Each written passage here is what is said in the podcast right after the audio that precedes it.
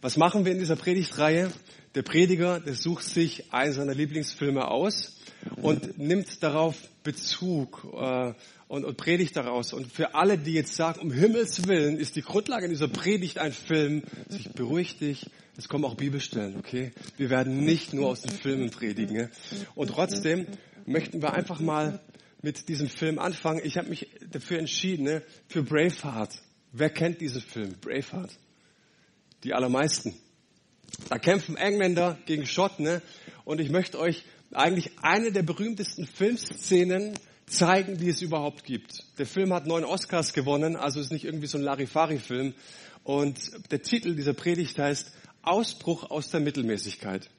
Und jetzt würde ich sagen, das Ding läuft fünf Minuten, ne? Film ab.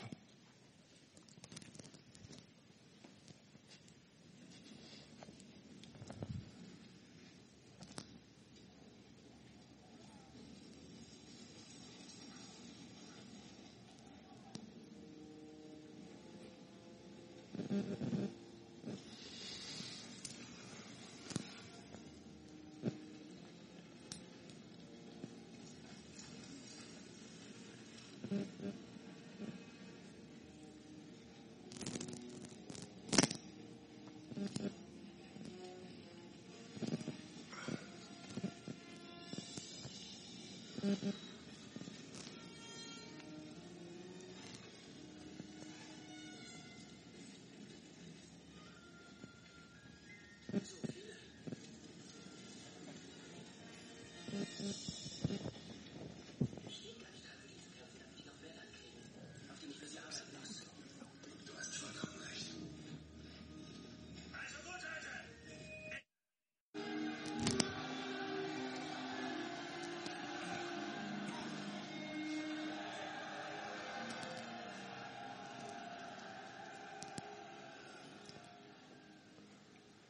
Ihr sitzt noch, hey.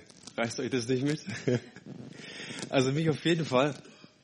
Ich, ich, ich sehe die, die Szene, habe ich bestimmt schon hundertmal gesehen. Ich, ich kenne sogar Leute, die die auswendig gelernt haben.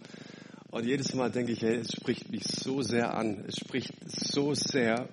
Ähm, kleinen Moment.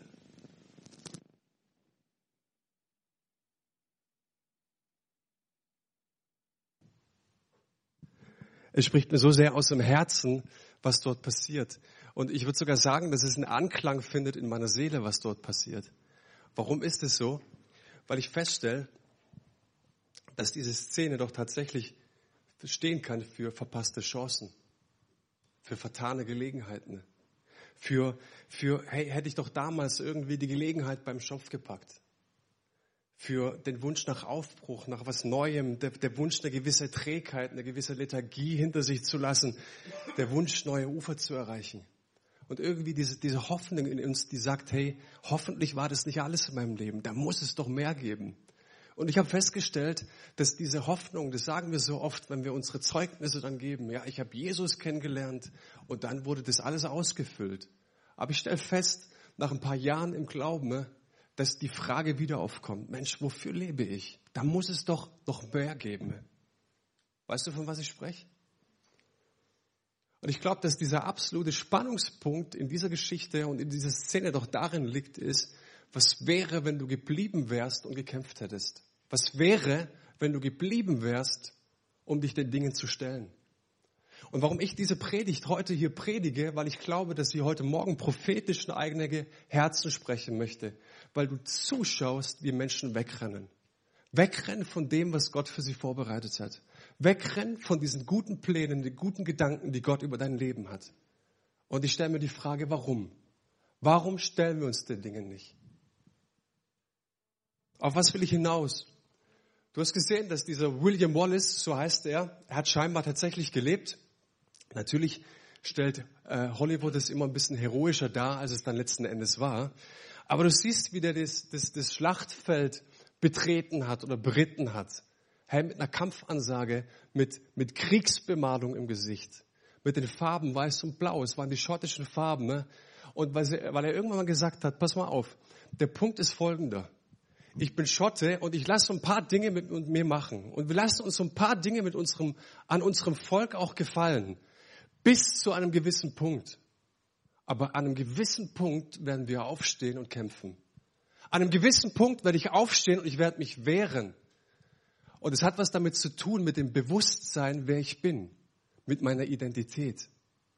Lasst uns darüber sprechen, wie Gott uns sieht. Wenn ich den Psalm 139 aufschlage, da heißt es, du hast ja mein Innerstes bereitet, mich fein gewoben im Schoß meiner Mutter. Ich danke dir, du hast mich wunderbar geschaffen. Aus ganzem Herzen staune ich über dein Wirken. Als ich geformt wurde im Dunkeln, im Schoß meiner Mutter, da sahen deine Augen meinen formlosen Körper. In deinem Herzen war alles eingeschrieben. Denn du hast das Webmuster für mein Leben mit Weisheit und Liebe entworfen. Ich habe diesen Psalm oft abgetan und lange Zeit abgetan als Schmusi-Psalm. Schmusi, Schmusi, irischer Segen und so weiter. Ich kann mit dem Zeugs nicht anfangen.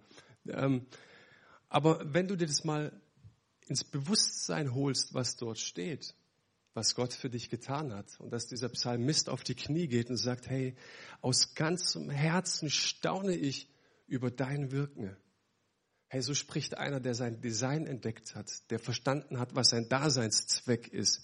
Gott, ich staune über deine Pläne, die du in mir verwirklicht hast. Wann ging dir das, das letzte Mal so? Dass du auf die Knie gegangen bist und Gott nicht gesagt hast, danke, was andere über mich reden, danke, was ich erreicht habe, danke für mein Konto, danke für mein Auto, was, was auch immer ich habe, sondern danke Gott, wenn ich in meine Seele schaue, es ist so großartig, wie du mich gemacht hast. Wenn ich in meine Gaben, wenn ich die Gaben anschaue, die Talente, die du mir gegeben hast, die Persönlichkeit, mein Aussehen, all das, die Dinge, mein Geschick, vielleicht auch mein Ungeschick. Aber das veranlasst mich, auf die Knie zu gehen und zu sagen, Gott, ich danke dir von ganzem Herzen, du hast es gut gemacht. Dürfen wir darüber reden?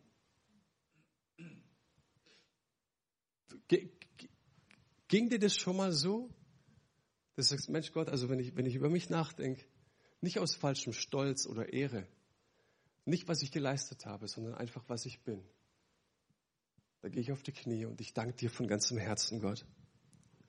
Also geht es mir hier nicht um irgendwelche Superlative, sondern einfach darum, dass ich immer mehr der sein will, den sich Gott ausgedacht hat. Und ich glaube, es ist eine Lebensaufgabe. Es ist, es ist gleichzeitig auch die Begründung meines Daseinszwecks, dass ich dem immer mehr hinterherjagen möchte. Dass Gott mich mit Augen betrachtet, mit gütigen Augen, mit wunderbaren Plänen und ich die immer mehr auch enträtseln möchte. Ich will dieses Webmuster, das Gott für mein Leben designt hat, neu entdecken, immer mehr entdecken. Und ich glaube, und das ist vielleicht ein bisschen provokant, aber ich sage dir mal, alles andere ist nach Hause gehen, ist fliehen, ist vielleicht schön leben, ne? aber irgendwann bist du alt und besuch ruhig mal ein paar Altenheime. Da weißt du, was verpasste Lebenschancen sind. Da weißt du, was vertane Gelegenheiten sind. Ja, und ich glaube, es ist so wichtig, darüber zu reden. Und ich rede heute darüber, halt fest an dem, was Gott mit dir vorhat, wie er dich gemacht hat. Wie kann es gehen? Mein erster Punkt ist, Leidenschaft ist die wichtigste Triebfeder in unserem Leben und in unserem Glauben. Vor ein paar Jahren war ich auf einem Evangelisationseinsatz. Entschuldigung. Und die verkauften T-Shirts für 10 Euro. War nicht besonders. Aber die hatten eine super hammermäßige Beschriftung hinten drauf. Da stand drauf, begeistert vom Leben. Und ich sah das und dachte, wo sind meine 10 Euro? Die schnappe ich mir sofort. So ein T-Shirt will ich auch. Es gibt so viel bekloppte Sprüche auf T-Shirts, wirklich so saugmäßig dumme, auch christliche, dass es peinlich manchmal ist. Aber der Spruch war genial. Begeistert vom Leben. Darf ich dir eine Frage stellen? Bist du begeistert von deinem Leben? Dürfen wir das sein? Ich glaube, dass es Gottes Wunsch für unser Leben ist, dass wir begeistert vom Leben sind. Und jetzt bist du hier, weiß ich doch ganz klar, naja Manu, du bist halt einfach so ein leidenschaftlicher Typ. Du kommst ja eher mehr über die Emotionen. Ja, ich bin halt einfach von meiner Persönlichkeit ein anderer Typ. Ich bin da eher nüchtern. Das ganze Emotionale brauche ich nicht so. Und die Leidenschaft, das geht auch ohne. Ich würde sagen, falsch. Leidenschaft ist die wichtigste Triebfeder und wir alle haben für irgendwas in unserem Leben Leidenschaft entwickelt. Leidenschaft ist das Ding, dieser unbändige Wille, der dafür sorgt, dass Menschen über sich hinauswachsen, dass sie die Kraft aufbringen, gegen Hindernisse anzustehen, dass sie sagen, egal was da kommt, ich kämpfe gegen an. Zitat, kein Toter ist so gut begraben wie eine erloschene Leidenschaft. Leidenschaft ist der Antrieber, der, der, der Antrieb, der den Geiger oder den Klavierspieler unzählige Stunden üben lässt. Leidenschaft ist das Ding, das, das sehen wir bei Sportlern, bei Künstlern, bei Wissenschaftlern, bei Männern und Frauen Gottes. Und hinter jeder großartigen Geschichte, lass dir gesagt sein, dass immer Leidenschaft steht. Ziele werden erreicht durch Leidenschaften. Und ich glaube, weil deine Geschichte so einzigartig ist, weil Gott so ein einzigartiges Design für dein Leben hat, ist es so wichtig, dass du verstanden hast, es geht nur mit Leidenschaft zu leben. Das kommt entscheidend dazu, dass du dein Design entdeckst und dass du es leidenschaftlich auslebst. Und die Bibel, der ist es so wichtig, dass sie sagt, ich, ich vergleiche Leidenschaft mit, mit Brennen, mit, mit einem Glühen vor Gott. Und da gibt es einen Vers, der uns ganz besonders herausfordert der steht in der Offenbarung. Und Jesus lebt nicht mehr. Ähm, Johannes, einer der Jünger, der wurde auf die Insel Patmos verbannt. Und er sagt von dort, Jesus erscheint ihm und sagt, hey, ich möchte, dass du den sieben Gemeinden ne, etwas sagst. Und der herausfordernde Gedanke ist, Mensch, Gott denkt doch immer super über uns. Er denkt doch immer hammermäßig über uns. Er hat uns lieb, er hat uns lieb und er hat uns lieb. Aber hier siehst du, dass Gott auch was auszusetzen hat. Dass Gott sagt, hey, ich möchte euch was sagen. Da läuft auch was falsch. Und eine Gemeinde, die Gemeinde in Laodicea, lässt Jesus Folgendes ausrichten. Ich kenne deine Werke, dass du weder kalt noch warm bist. Ach, dass du kalt oder warm wärst. So weil du lau bist und weder kalt noch warm, so werde ich dich ausspeien aus meinem Mund. Ich, ich weiß nicht, wie es euch geht. Aber wenn ich den Vers lese, dann schnell weiterblättern morgens in der Bibel lese. Ich will nicht ausgespeit werden. Und, und, und überhaupt, Jesus, was, was soll denn das jetzt? Oder will ich jetzt damit sagen, dass wir andauernd brennen müssen für Jesus? Haben wir nicht schon so viele Mitarbeiter im Reich Gottes gesehen, so viele Pastoren im Reich Gottes, die ausgebrannt sind? Muss es denn immer brennen und brennen und leidenschaftlich sein? Wenn du so denkst, hast du das Bild nicht verstanden. Jesus gibt uns hier ein sehr, sehr klares Bild. Und hier kommt die Auslegung.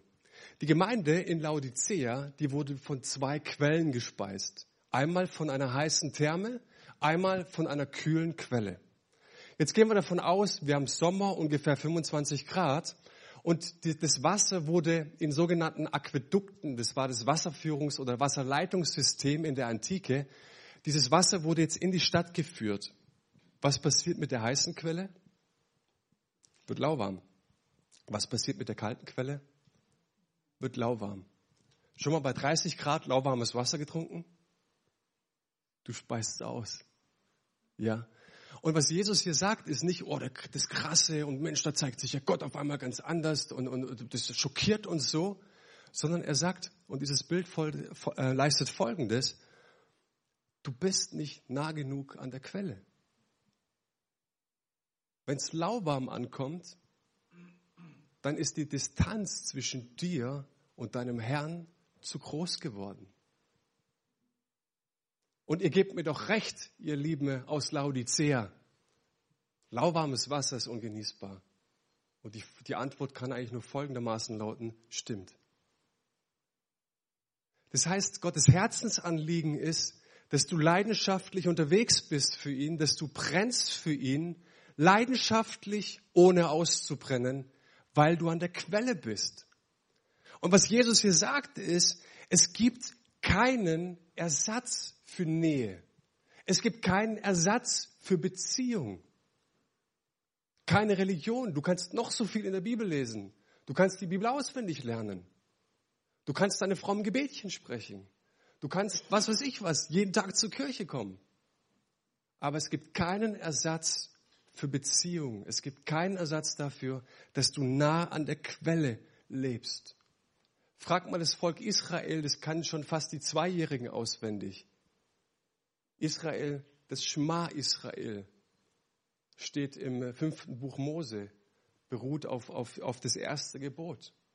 Da heißt es, höre Israel, Jahwe ist dein Gott. Und was will dieser Gott von dir?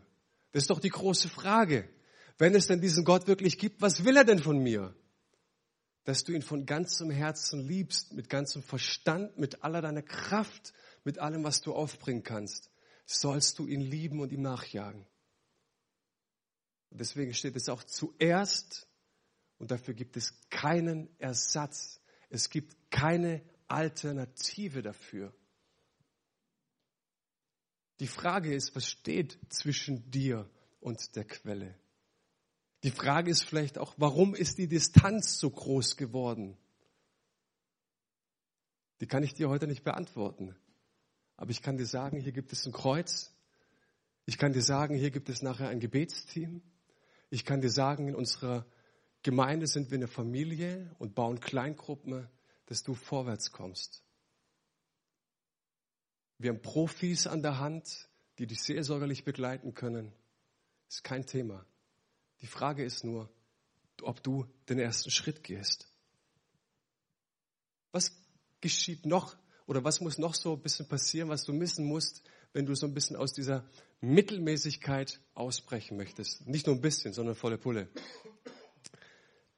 Mein zweiter Punkt, Traumkiller. Du musst deine Traumkiller kennen.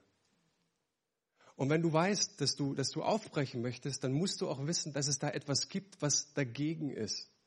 Einmal schlummert es in dir und einmal ist es außerhalb von dir. Und der erste Traumkiller sind geistliche Mächte. Ich möchte dir sagen, es gibt eine unsichtbare Welt. Und ich bin nicht der Verfechter dessen, dass ich sage, hinter jedem Busch steckt ein Dämon. Ist nicht so. Ist vielleicht so, aber ich, ich, ich, ich äh, achte darauf nicht. Ja. Auf was ich hinaus möchte ist, dass so viele Menschen und Christen Glauben eben nicht mit einem Kampf verbinden. Glauben nicht verbinden mit Aufstehen. Glauben nicht verbinden mit sich wehren, mit feststehen bleiben, auch wenn der Sturm kommt. Wir verbinden es nicht auch mit Anstrengung, mit, mit Mühe, mit Hindernissen. Und ich stelle fest, dass so viele Gefechte nur durch Gebet errungen werden können. Ich stelle fest, wie, wie viel Gott mir in Gebetszeiten zeigt, wo wir aktiv im Gebet auch dagegen angehen. Und ich sage jetzt nicht, dass das christliche Leben voller Mühsal und Qual und mühsamen Gebetsmühlen ähm, besteht, sage ich nicht. Aber ich sage einfach, es gibt eine Gegenseite. Und ich glaube, dass der Himmel ein realer Ort ist und dass die Hölle ein realer Ort ist. Und wenn der Himmel voll ist mit Engeln und einem guten Gott, ist die Hölle voll mit Mr. S und seinen Dienern. Der Apostel Paulus sagt es im Epheserbrief im sechsten Kapitel, denn unser Kampf richtet sich nicht gegen Wesen von Fleisch und Blut, sondern gegen die Mächte und Gewalten der Finsternis, die über die Erde herrschen gegen das Heer der Geister in der unsichtbaren Welt, die hinter allem Bösen stehen. Was steht hinter allem Bösen? Schreckliche Schicksalsschläge, Pech, dumm gelaufen. Nee. Dämonen, Mächte der Finsternis. Und für was ich uns sensibilisieren möchte, ist, dass es einen gibt, der beständig gegen dich ist. Wenn es einen gibt, der beständig für dich ist, gibt es einen, der beständig gegen dich ist. Und das ist kein Dualismus, die sind nicht gleich stark, ja. Das ist klar, wer den Sieg gewinnt. Die Frage ist nur, wie du dich positionierst morgens. Okay? Und es ist eine tägliche Entscheidung. Und manchmal wundere ich mich, dass wir dabei zusehen, sogar in Hauskreisen dabei zusehen, wie Menschen Schicksalsschläge erleiden, wie, wie, wie Menschen ne, alles aus der Hand kleidet und wir kommen nur mit uns zum Trost. Ach Mensch, Mensch, ist aber schade, dass dir das jetzt passiert ist. Mensch, du Armer. Dir passieren aber auch immer so viel blöde Sachen, Mensch. Und keiner kommt die auf die Idee zu sagen, steh auf in Jesu Namen. Keiner kommt auf die Idee zu sagen, hey, der Name Jesu ist eine Scheckkarte, okay? Er hat uns Autorität gegeben. Und diese Scheckkarte hat jeder von uns im Portemonnaie. Und wir können davon abheben. Und wenn die Dinge gegen uns sind, zu sagen, Gott, hey, da steht was gegen mich. Ich stehe auf in Jesu Namen. Ich sage nicht, dass damit jedes Problem gelöst ist. Ich sage aber damit, wir sollten mal anfangen und ausprobieren, welche Kraft in diesem Namen von Jesus ist. Es gilt immer noch, wenn wir den Namen Jesu auf unseren Lippen tragen, muss sich das Unmögliche beugen.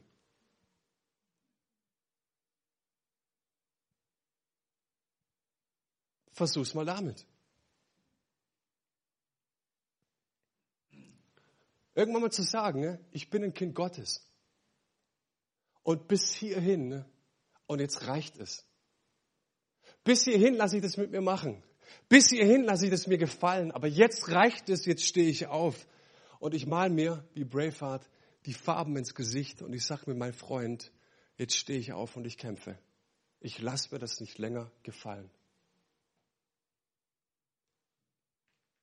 Und ich glaube, dass wir zu denjenigen gehören, von, und Jesus sagt, hey, ihr meine Kinder, ich habe die Welt besiegt. Und ihr seid mit mir versetzt zu Rechten Gottes. Und der Sieg, mein Sieg über die Feinde, ist auch euer Sieg über die Feinde. Und das ist eine Haltung, die wir einnehmen. Noch ein Traumkiller, unerfüllte Erwartungen. Es gibt so Situationen in unserem Leben, wo wir uns fragen, Mensch Gott, wo bist du? Habt ihr vielleicht schon mal erlebt? Wir hoffen, wir glauben, wir beten, aber irgendwie passiert nichts. Gerade dachten wir noch, wir wissen, wie Gott drauf ist. Gerade eben dachten wir noch, ah, so funktioniert und so tickt Gott. Gerade dachte ich noch, Gott reagiert in der Situation so, in der anderen Situation anders. Aber ich weiß es, als hätte ich Gott in der Tasche. Und auf einmal merke ich, dass er ein anderes Zeitverständnis hat und dass er auf eine ganz andere Art und Weise reagiert und handelt, wie ich handeln würde. Und dann erfahren wir Enttäuschungen. Ich weiß nicht, ob du schon mal Enttäuschungen erlebt hast, die dich so niederdrücken, die den tiefen Zweifel im Herzen auslösen. Und du sagst, ich glaube nicht mehr so richtig an meinen Gott. Ich glaube nicht, dass der alles kann. Ich habe das erlebt in, in, in Leonberg. Wir haben Gemeinde gegründet, sind zu viert nach Leonberg gegangen. Und, und es lief gut und, und es lief schlecht und es lief so megamäßig herausfordernd, weil wir auch so viel megamäßig Ärger hatten mit Menschen. Und es gab so einen Punkt in meinem Herzen, und, und wir haben jahrelang dafür gebetet, für Gemeindegründung. Wir sind extra dahin gezogen, ja. Wir hatten Visionen. Ich dachte, Gott hat mir in Träumen gezeigt und, und wirklich, ich kann dies schwarz auf weiß zeigen. Und ich kam an einen Punkt, wo ich aufgehört habe zu glauben an eine Kirche. Und es ist der größte Killer, der dir passieren kann als Pastor. Wenn deine Vision, du merkst, ich kann die in die Tonne kippen, und wenn du merkst, innerlich, wenn du anfängst dafür zu beten, dass du es aufhörst zu beten, weil du merkst, Gott tut sowieso nichts mehr. Deswegen habe ich die Sache Killer genannt. Es gibt Traumkiller. Wir haben für Menschen gebetet, die krank geworden sind. Ein Ehepaar, ein Jahr verheiratet, Mann wird krank, die kriegen Kind. Wir beten, was das Zeug hält und beten, was das Zeug hält. Das Ende vom Lied ist, dass er so krassen Gehirntumor hatte, dass er ausgetickt ist, am Ende seine Frau geschlagen hat. Und am Ende seines Lebens musste seine Frau und das Kind ausziehen, weil sie Angst hatten vor ihrem Mann. Ich rede von Traumkillern. Und wir wissen, was passiert in solchen Momenten. Wir schauen auf unseren Gott und der Typ am Sonntag denkt, der kann uns alles erzählen. Gott ist gut, Gott kann alles, wenn wir den Namen Jesu auf den Lippen tragen und so weiter. Stimmt's? Stimmt's, dass wir das entgegnen? In den Sprüchen, das ist ein Buch im Alten Testament, da heißt es, hingehaltene Hoffnung macht das Herz krank. Stimmt. Hingehaltene Hoffnung macht das Herz krank. Ein erfüllter Wunsch aber ist ein Baum des Lebens. Ja, das stimmt auch. Aber das Gegenteil wiegt zu schwer. Du hattest eine Hoffnung, ich hatte eine Hoffnung und sie wurde enttäuscht. Und es ist doch ganz klar, du willst danach nicht mehr enttäuscht werden. Den Einsatz, die Leidenschaft, die Gebete, die Vision, die Kraft möchte ich da nicht mehr reinstecken, weil ich weiß doch ganz genau, was passiert. Nicht nochmal mit mir. Und dann kommt Braveheart vorbei und klopft an eine Tür und sagt, komm, lass uns die Feinde schlagen. Und du sagst Braveheart, hey, wenn du erlebt hättest, was ich erlebt habe, komm du mal in mein Alter. Wenn du das erfahren hättest, was ich erfahren habe, du. Stimmt's? Es gibt ein biblisches Prinzip, das heißt Erfolg kontra Frucht. Und ich habe mir die Frage gestellt, was kann ich den Menschen erzählen, die Hoffnung, wo, wo Hoffnung zerstört wurde, wo, wo Hoffnung enttäuscht wurde? Leider haben wir es in unseren Kirchen, und ich merke es immer mehr, dieses Erfolgsdenken. Es muss erfolgreich sein, es muss schnell gehen, es muss viel bei rauskommen. Wenn ich bete, dann, hey, hier, Schakalaka, Bum Bum und Gott handelt, ja. Wenn ich schon ein bisschen Glauben aufbringe, dann so richtig muss die Post abgehen. Wenn ich jeden Sonntag in die Kirche gehe, dann muss doch sich auch was in meinem Leben verändern und so weiter. Erfolg. Jesus hat aber nie gesagt, dass wir erfolgreich sein werden. Jesus hat gesagt, dass wir Frucht bringen werden. Und die Frage ist, wo Frucht entsteht. Und ich habe festgestellt, dass Frucht entsteht in der dunkelsten Stunde unseres Zerbruchs. Und dort wird ein Samen gesät. Und du stellst fest, dass daraus etwas entsteht. Und was dort wachsen konnte in der dunkelsten Stunde, wenn du es zugelassen hast, wenn du gute Begleitung hattest, wenn du deinen Gott hast rangehen lassen, dann merkst du, dass da ein Baum entsteht und dass dort Frucht herauskommt. Und dass diese Frucht bleibt. Dass diese Frucht dir niemand nehmen kann. Und es unterscheidet viele Christen von anderen, die viele Bibelverse auswendig gelernt haben, zu denen, die wirklich Prozesse mit Gott gegangen sind. Wir reden oft über Veränderung. Veränderungsprozesse. Auch in der Gemeinde, Mensch, da muss sich verändern und Veränderungsprozesse. Jesus hat aber nie über Veränderung gesprochen, sondern er hat über Verwandlung gesprochen. Und das ist ein Riesenunterschied. Bei Veränderungen muss ich die richtigen Konferenzen besuchen, muss die richtigen Knöpfe drücken, die richtigen Hebel und dann kommt irgendwie Veränderung.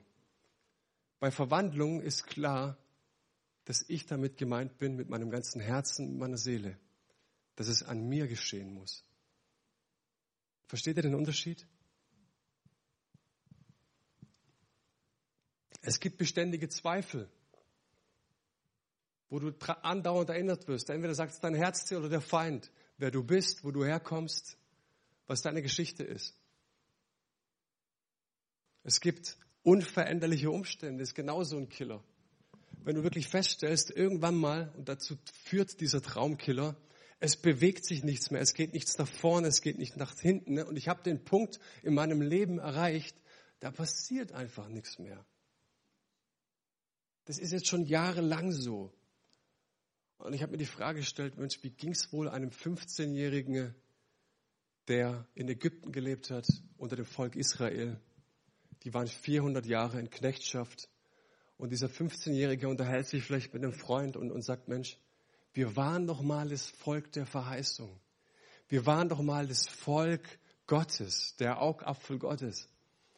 Und jetzt passiert irgendwie nichts mehr. Und jetzt kommt Mose ums Eck und sagt, Gott ist mit mir. Natürlich springt nicht jeder sofort auf den Zug auf, aber Gott handelt.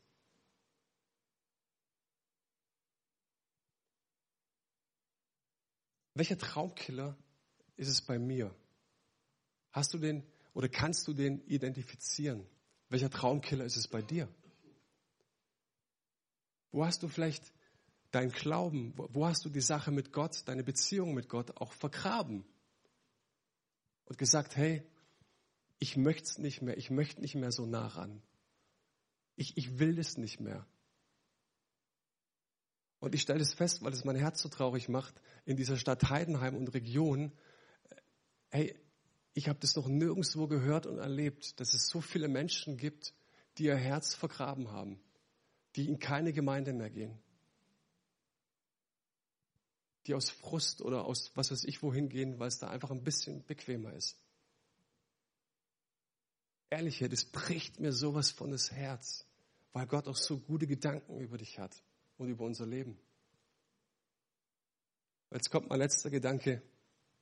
Wenn es so ist, brich aus. Ich sage nicht flip aus, es wird ungemütlicher. Ich sage brich aus. Und es gibt eine nette Geschichte im Alten Testament, die ist mehr als nett. Die steht im 1. Samuel in Kapitel 14. Und da geht es um König Saul, sein Sohn Jonathan. Und Jonathan, der hat einen Waffenträger mit am Start. Und die Story geht folgendermaßen. Das Volk Israel wird von den Philistern besiegt. Die Philister belagern sie. Das Volk Israel weist nicht mehr vor und weist auch nicht mehr zurück. König Saul sitzt unter dem Granatapfelbaum und leckt seine Wunden. Wir sind geschlagen.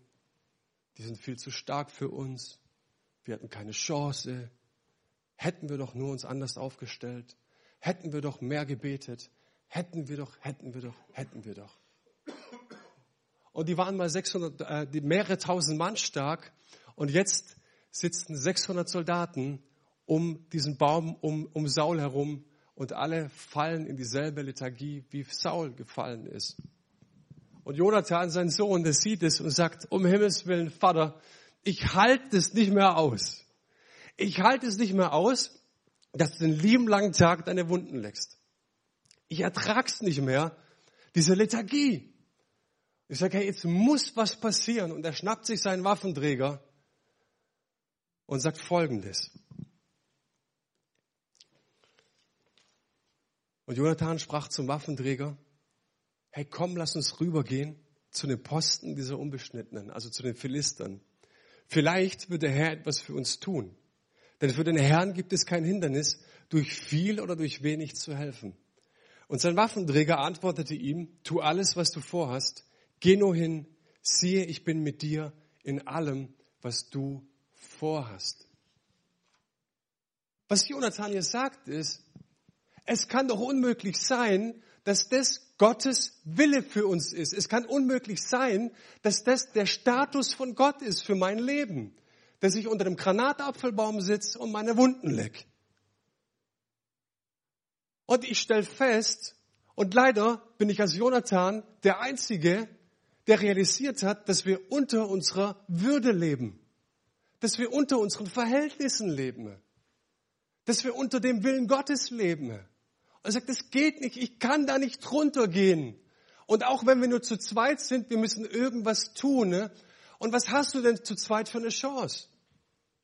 Gar keine. Und was sagt er? Schaut mal auf den Text. Vielleicht kann Gott was tun. Was heißt hier vielleicht? Hey, wenn Gott was Großes tut, dann begegnet er Menschen im brennenden Dornbusch und redet Stunden und, und der Busch verbrennt nicht. Gott gibt Gesetzestafeln mit an die Hand. Gott begegnet Menschen durch Engel und spricht ein mächtiges, kräftiges, ich will mit dir gehen. Und Jonathan sagt, vielleicht. Weil er eins in seinem Herzen begriffen hat. Gott kann alles tun durch viel oder wenig. Und vielleicht bist du heute hier und sagst, hey, ich habe doch gar nichts zu bringen. Was soll ich Gott denn bringen? Guck doch mal in meine Geschichte, guck doch mal meine Traumkiller an. Ich kann doch gar nicht neu aufbrechen. Wie soll ich denn neu aufbrechen?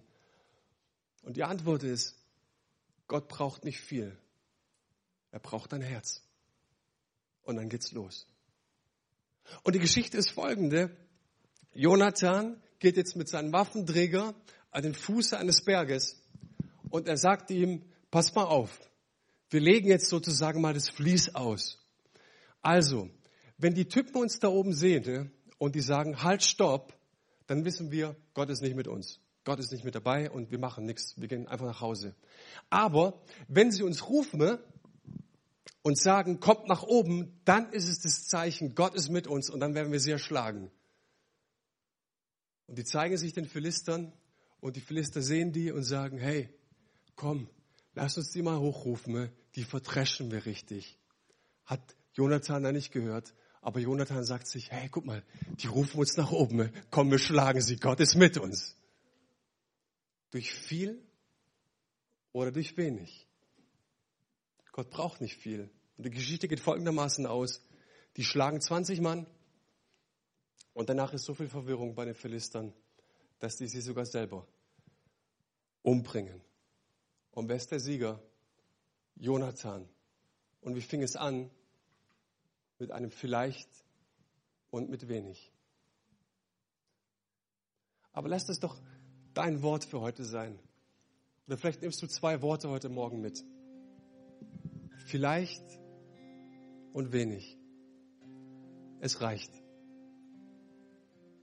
Gott kann in deinem Leben immer was tun. Immer und jederzeit. Hast du dieses Bild in, in dir aufgenommen, was Gott über dich hat? Dass er so großartige Gedanken über dich hat? Dass er dich so wunderbar begabt hat, befähigt hat, dich liebt? Und dann ist die Frage, wenn, wenn Gott uns so einen goldenen Kelch reicht, warum trinken wir aus Regenpfützen? Es gibt so ein gewisses Maß, das Gott für dich hat und er sich wünscht, hey, geh doch da nicht runter, bitte. Geh doch da bitte nicht runter. Was, was ist so dein Traumkiller? Kannst du den für dich identifizieren? Kannst du den für dich festmachen?